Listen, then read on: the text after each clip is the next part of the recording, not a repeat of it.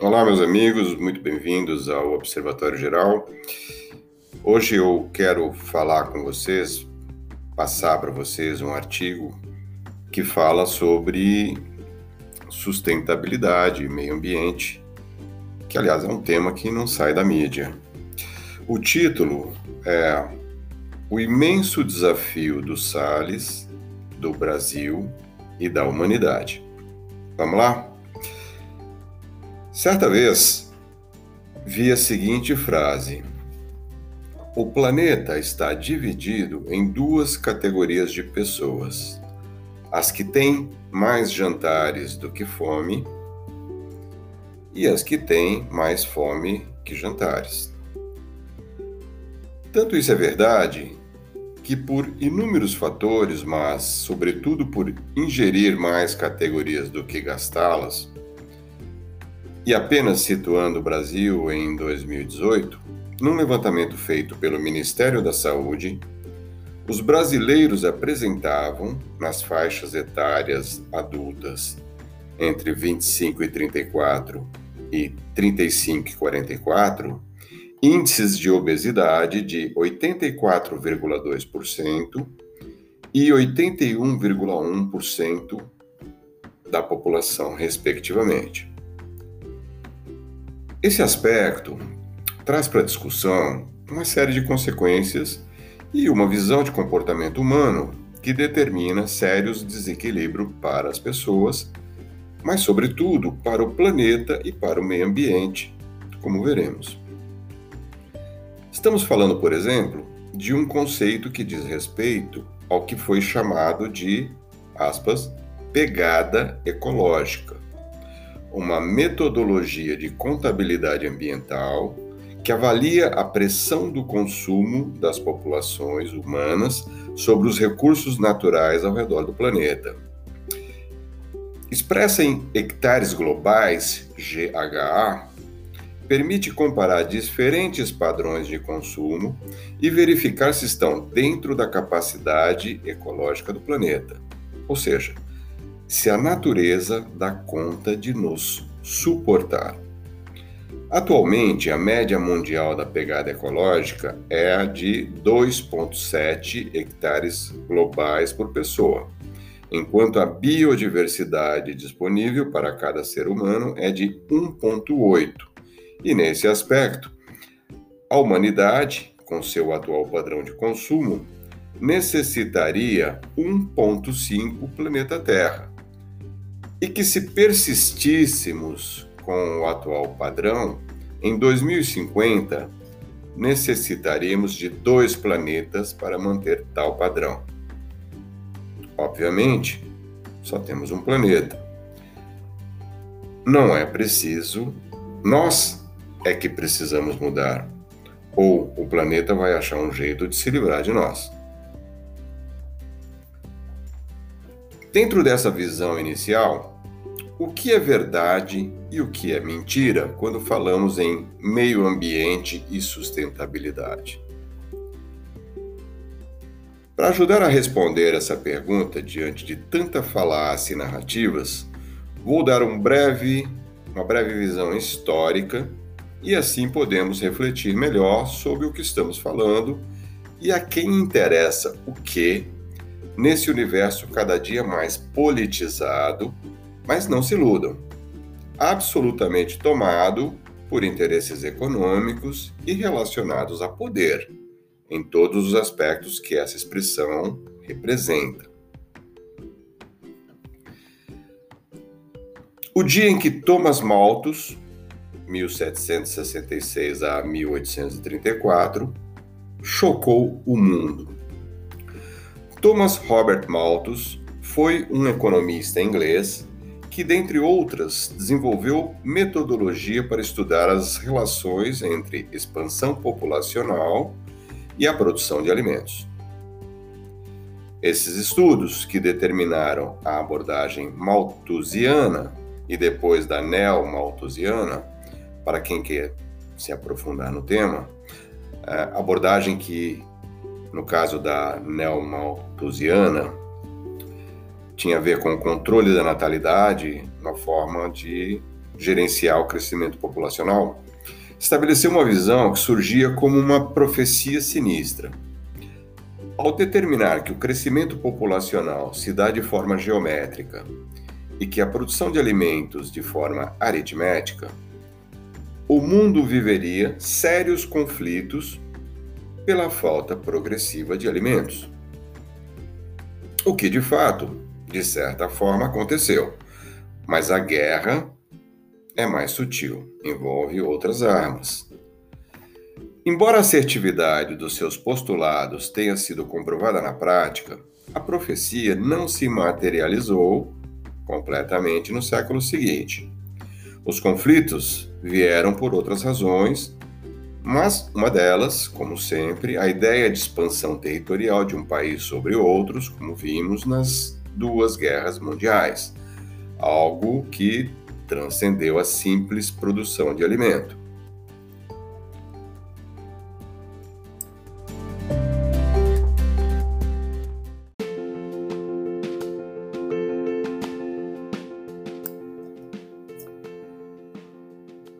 Mas o que Malthus nos ensinou? Que os recursos do planeta, principalmente na área de alimentos, representam uma pressão permanente sobre a humanidade que, ao crescer geometricamente, demandariam modelos de expansão da ocupação da Terra e de forma pouco ou nada sustentáveis, como vimos, por exemplo, na Europa, que devastou seu meio ambiente e sua biodiversidade. Podemos dizer que a Europa tem como principais problemas em termos de sustentabilidade e preservação os seguintes fatores: o aumento do nível do mar, a degradação do solo e a diminuição da biodiversidade.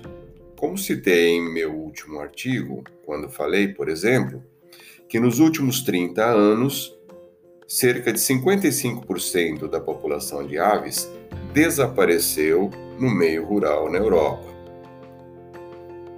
Em outras palavras, e sem querer me aprofundar no tema, que renderia, obviamente, um outro artigo. O que quero dizer é que na Europa, e é claro, em outros lugares do planeta, o meio ambiente que já sofre com fenômenos naturais sente de forma avassaladora as ações do homem e de sua aspas, pegada ecológica, o que coloca em xeque a sustentabilidade da região e do próprio planeta.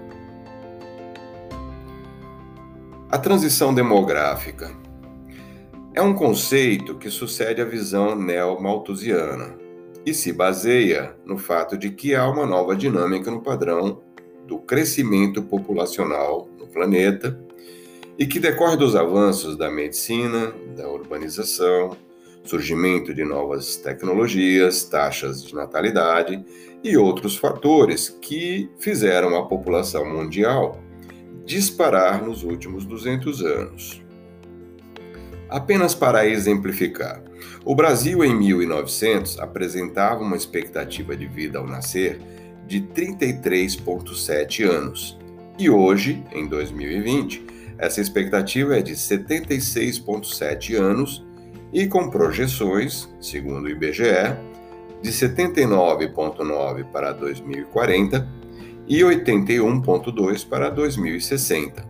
Assim, o país que há poucas décadas era conhecido como um país feito de jovens, hoje é visto como adulto e, possivelmente, caso a taxa de natalidade continue a diminuir ou se mantenha baixa como está, com base na maior longevidade da população, poderá se converter num país de velhos, sem nenhum preconceito, pois envelhecer é um fato da vida. Isso nos levou a discutir recentemente a reforma da Previdência, cujo colapso era previsto com base nessa realidade do envelhecimento da população. Na Europa, por exemplo, a taxa de natalidade de muitas cidades da França, da Espanha, da Alemanha, apenas para citar alguns países onde é dramático, vem se apresentando negativas, ou seja, cidades que estão envelhecendo inexoravelmente e onde a dinâmica populacional se encontra em risco.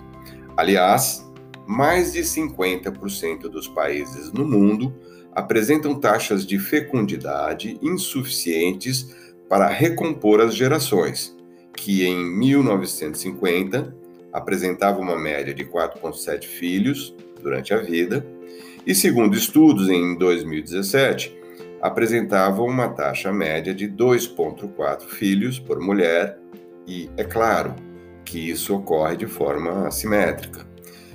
Nesse mesmo estudo, a taxa de fecundidade do Brasil se apresentava em 1,8, quando a taxa para recompor gerações se situa em 2,1. Ou seja, a população do mundo e a do Brasil, com a maior longevidade das pessoas, está envelhecendo inexoravelmente. Se, por um lado, uma população idosa no planeta pode ser um forte atrativo para o turismo, o segmento chamado de melhoridade é um dos que mais cresce no mundo. Isso pode nos favorecer. Tenho defendido que o agronegócio e o turismo são as locomotivas de nosso crescimento econômico. Por outro lado, nessa toada, faltarão pessoas para trabalhar, visto que o número de aposentados deve crescer significativamente. Vamos ter que importar gente. Tenho defendido que a nossa nacionalidade é uma vantagem competitiva do Brasil. Isso poderá significar a possibilidade de atrair pessoas que possam optar em viver e trabalhar por aqui, o que pode ser muito estratégico num futuro não muito distante. Uma conclusão preliminar importante sobre tudo isso. O mundo, com a diminuição de sua taxa de fecundidade e com as pessoas vivendo mais, terá sua população continuando a crescer e a demandar mais e mais alimentos. Se analisamos isso com base nos aspectos de sustentabilidade e preservação ambiental, onde citei o exemplo da Europa, por exemplo, mas que ocorre igualmente em todos os continentes, temos aí um mosaico interessante para analisar a polêmica ambiental e a guerra de narrativas que já vimos assistindo. Caiu alguma ficha para vocês? Espero que sim, mas vamos em frente.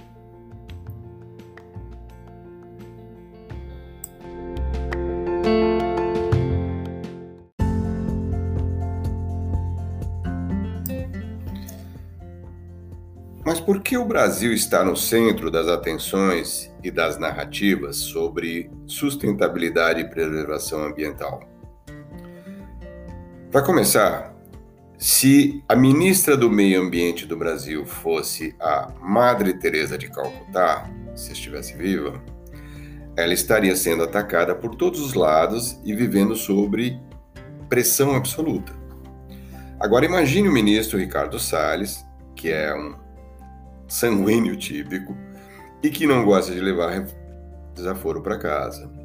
E mais ainda, sendo alguém que estuda meio ambiente e tem conhecimento científico e está à frente de um projeto que visa resgatar tudo o que não se fez nas últimas décadas, onde principalmente as pessoas foram deixadas para trás, como é o caso da região amazônica, onde temos 500 cidades e uma população pobre com IDHM abaixo. Baixo, perdão, é 0,750 para os nove estados que compõem a região amazônica contra 0,778 para o Brasil, que já nos coloca na 79 colocação no planeta, e cuja população está representada por 29 milhões de brasileiros e ainda onde temos um milhão de pequenos produtores rurais. Mas vamos lá entender melhor essa nossa realidade.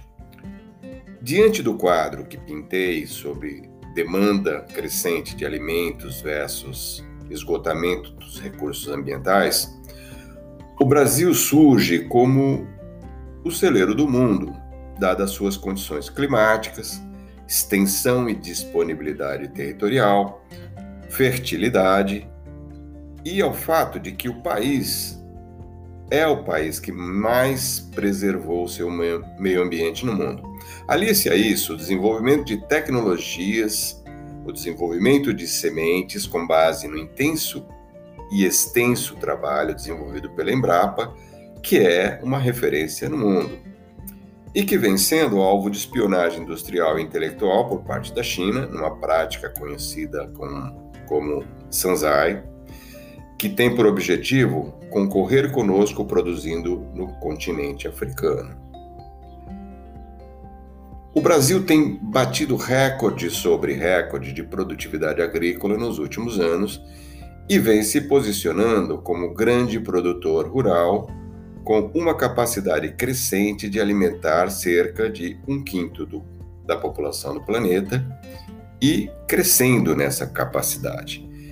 E isso com absoluta sustentabilidade e com base nas melhores práticas de produção agrícola.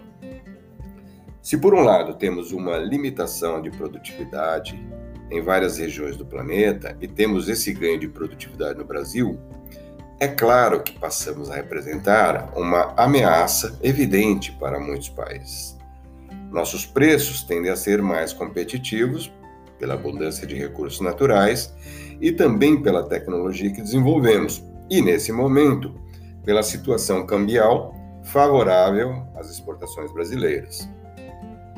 Dessa forma, é preciso atacar o Brasil e prejudicar sua imagem para ou aumentar o poder de barganha dos compradores ou aumentar a competitividade dos exportadores concorrentes. E a melhor forma de atacar nossa imagem é falar de sustentabilidade e preservação do meio ambiente. E nesse preciso momento, exponenciando as queimadas e os incêndios florestais, mesmo que eles estejam acontecendo como sempre ocorrem ao redor do planeta, como na África, na Bacia do Congo, na Flórida, na Austrália, em Madagascar, onde são absolutamente mais intensos do que por aqui. Apenas para tornar claro, você sabe a diferença entre queimada e incêndios florestais? Vamos lá. Queimadas são uma prática primitiva da agricultura destinada principalmente a limpar terreno para cultivo de plantações e formação de pastos, com uso de fogo de forma controlada e que às vezes pode se descontrolar e provocar incêndios em florestas, matas e terrenos maiores.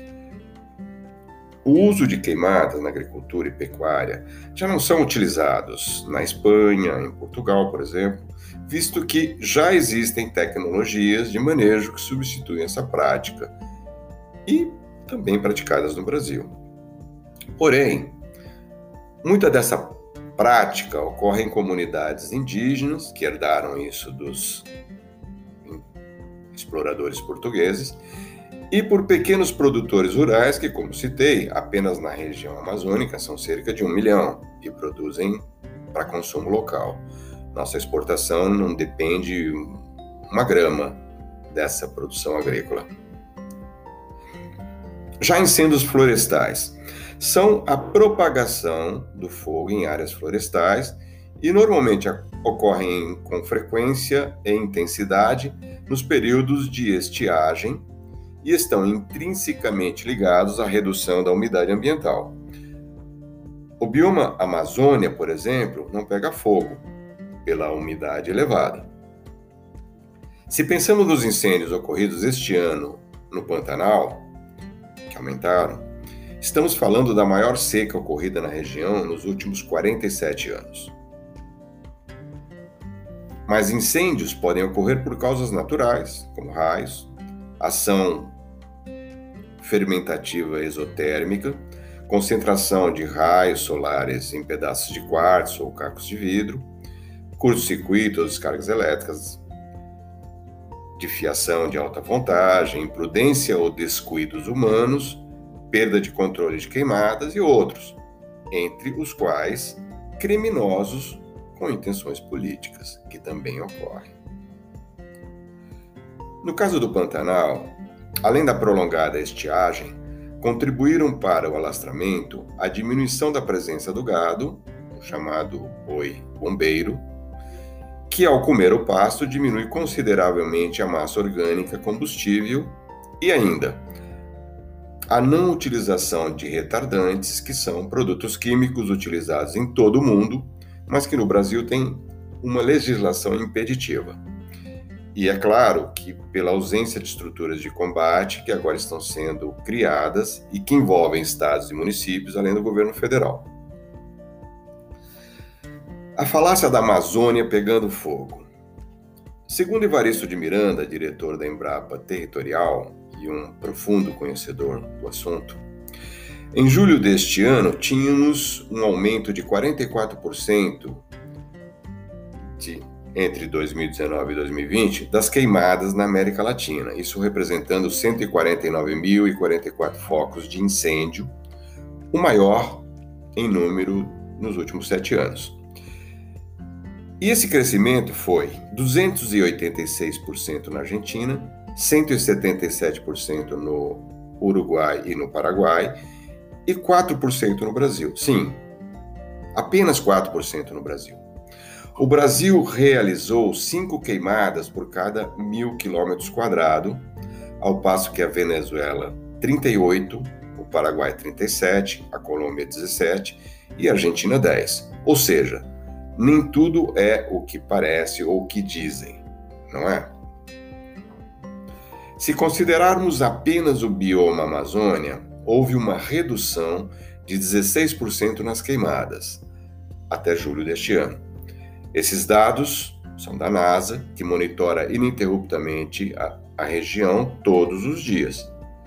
Outras informações, ou outra informação importante, é que o satélite registra o foco de calor a cada vez que passa sobre ele, ou seja, se o fogo perdura por muitas horas e o satélite passa, por exemplo, oito vezes sobre esse ponto, o sistema irá computar oito focos de incêndio na verdade, de calor, pois ele monitora temperaturas acima de 48 graus, não necessariamente fogo. O INPE utiliza os dados desse satélite presentes no sistema Modisqua Aqua, que é o sistema que nos atende. É preciso depurar essa interpretação e evitar alimentar o fogo inimigo e também fogo amigo nesse campo de batalha. Poderia incluir nesse artigo muitos e mais dados, mas já ficou longo. Mas o principal objetivo foi mesmo o de colocar para todos uma visão mais abrangente que nos permita refletir melhor sobre o tema e não cair em ciladas e narrativas como temos visto muita gente boa cair. Assim, o melhor é finalizar com a recente fala do ministro Tarcísio, que disse em uma de suas entrevistas, na qual se refere à questão da autoestima e da nacionalidade, tema que tenho defendido em vários dos meus artigos, e, é claro, a questão ambiental e a sustentabilidade. Disse ele, aspas, falta a gente tomar posse disso, falta a gente se enxergar como potência, falta a gente ter orgulho do que a gente é. A gente aceita determinadas coisas que não deveria aceitar. Por exemplo, a gente é uma potência ambiental. Ninguém pode tirar isso de nós. E observa que a gente tem 60% da mata nativa preservada. A gente tem 84% da floresta amazônica preservada. Produzimos tudo o que produzimos em apenas 26% do território. Possuímos 44% de nossa matriz energética renovável. Que país no mundo tem isso? Ninguém. Só nós e ninguém vai tirar isso de nós. O Brasil tem um agronegócio sustentável, tem um povo criativo e, pela interseção de fatores, temos que ser uma das três maiores economias do mundo. Nossa geração veio para transformar vamos deixar de ser o país do quase. O Brasil é uma potência econômica com um potencial de crescimento extraordinário. E é claro que isso incomoda muita gente ruim. Mas ninguém vai nos parar. O Brasil está acordando. Já acordou.